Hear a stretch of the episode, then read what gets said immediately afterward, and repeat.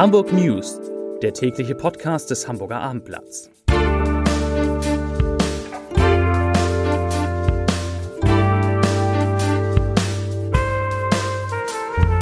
Herzlich willkommen. Mein Name ist Lars Heider und heute geht es um die Auswirkungen der Unwetter, unter denen in Hamburg sowohl Kranführer als auch Schulkinder gelitten haben. Weitere Themen. Hamburg gedenkt der Opfer des 11. September.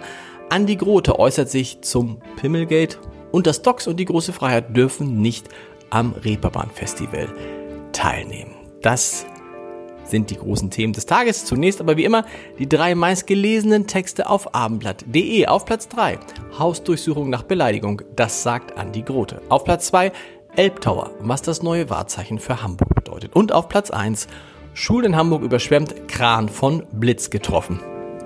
Das waren die Top 3 auf abendblatt.de. Gewitter, Starkregen und Blitzeinschläge haben in Hamburg heute für zahlreiche Einsätze der Feuerwehr gesorgt. In der Hafen City ist ein Blitz gegen 8.30 Uhr mindestens in einen Kran eingeschlagen. Der Kranführer saß in 85 Meter Höhe fest und musste von Höhenrettern abgeseilt werden.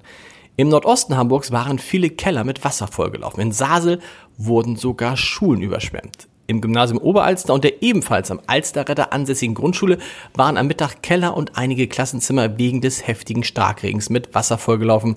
Die Kanalisation konnte das Wasser nicht mehr richtig aufnehmen. Nach Abendblattinformationen wurden die Kinder größtenteils nach Hause geschickt. Es ist eine kleine Geste mit großer Wirkung. Zum 20. Jahrestag der Terroranschläge in den USA haben Bürgermeister Peter Tschentscher und US-Generalkonsul Darren Akins heute zwei Gedenktafeln enthüllt. Auf den Tafeln heißt es auf Deutsch und auf Englisch, in Verbundenheit und Freundschaft unserer Stadt mit den Vereinigten Staaten von Amerika gedenken wir der Opfer der Anschläge vom 11. September 2001 in New York, Washington und Pennsylvania. Tschentscher sagte bei der Zeremonie, ich zitiere, der 11. September hat uns die Bedrohung durch Terrorismus und religiösen Fanatismus neu bewusst gemacht. Die Folgen sind bis heute spürbar, nicht zuletzt in Afghanistan. Zitat Ende. Tschentscher erinnerte auch daran, dass einige der Attentäter aus Hamburg kamen, unter uns gelebt und von hier aus ihre schrecklichen Taten geplant hätten. Vom 11. bis 15. Oktober wird Hamburg nicht nur das Tor zur mobilen Welt, sondern ihr Marktplatz. Beim Internationalen Mobilitätskongress ITS sollen neue Trends für die Themen Mobilität und Logistik gezeigt werden. Hamburg will sich mit zahlreichen Projekten als Modellstadt der Mobilität der Zukunft präsentieren. Bei dem wichtigen Kongress werden die 2G-Regeln gelten. Teilnehmer müssen also entweder von Covid-19 genesen oder aber geimpft sein. Im Gegenzug können dann Einschränkungen zu weiten Teilen entfallen. Innerhalb der Veranstaltungsorte besteht aber nach wie vor eine Maskenpflicht. Und damit sind wir schon bei Corona. Heute ist der Inzidenzwert in Hamburg auf 90,1 Neuinfektionen je 100.000 Einwohner in den vergangenen sieben Tagen leicht gestiegen. Gestern war er bei 89,7. Es wurden 269 neue Corona-Informationen, Informationen vor allen Dingen, 269 Corona-Neuinfektionen gemeldet. Das sind 13 mehr als gestern. In Hamburgs Krankenhäusern werden 124 Patienten mit Covid-19 behandelt, 49 auf einer Intensivstation. Das sind immerhin drei weniger als gestern.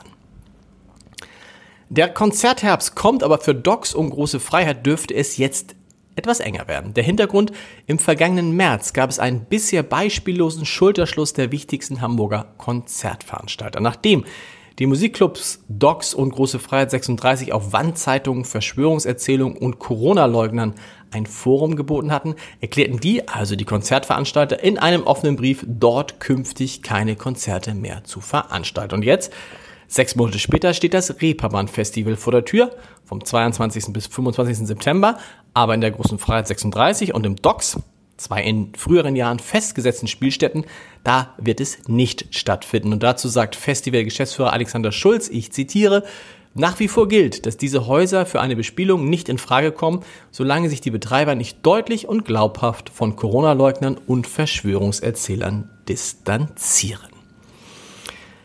Hamburgs Innensenator Andi Grote hat sich zudem als Pimmelgate bekannt gewordenen Vorfall geäußert, über den ich gestern an dieser Stelle ausführlich berichtet habe. Wer das nicht mitbekommen hat, einfach nochmal reinhören. Grote sagte, Ich zitiere, ich gehe selbstverständlich davon aus, dass es hier keine Sonderbehandlung für mich gegeben hat und es sollte sie auch für Senatoren im Fall von Beleidigung nicht geben. Zitat Ende. Und er betont auch, dass er keinerlei Einfluss auf die Ermittlungen genommen hätte.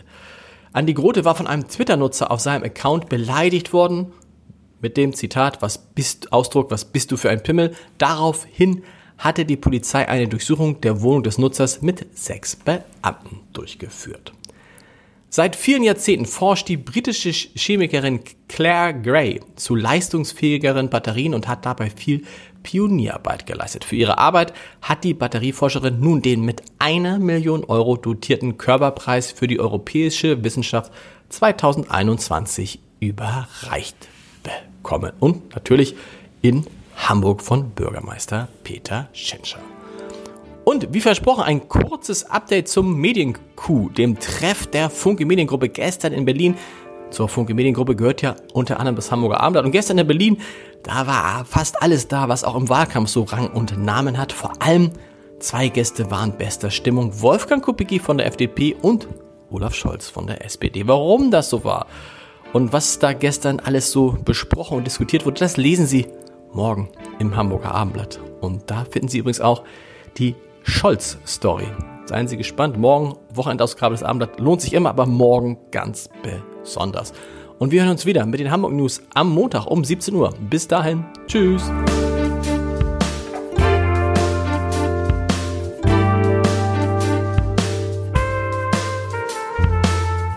Weitere Podcasts vom Hamburger Abendblatt finden Sie auf abendblatt.de slash podcast.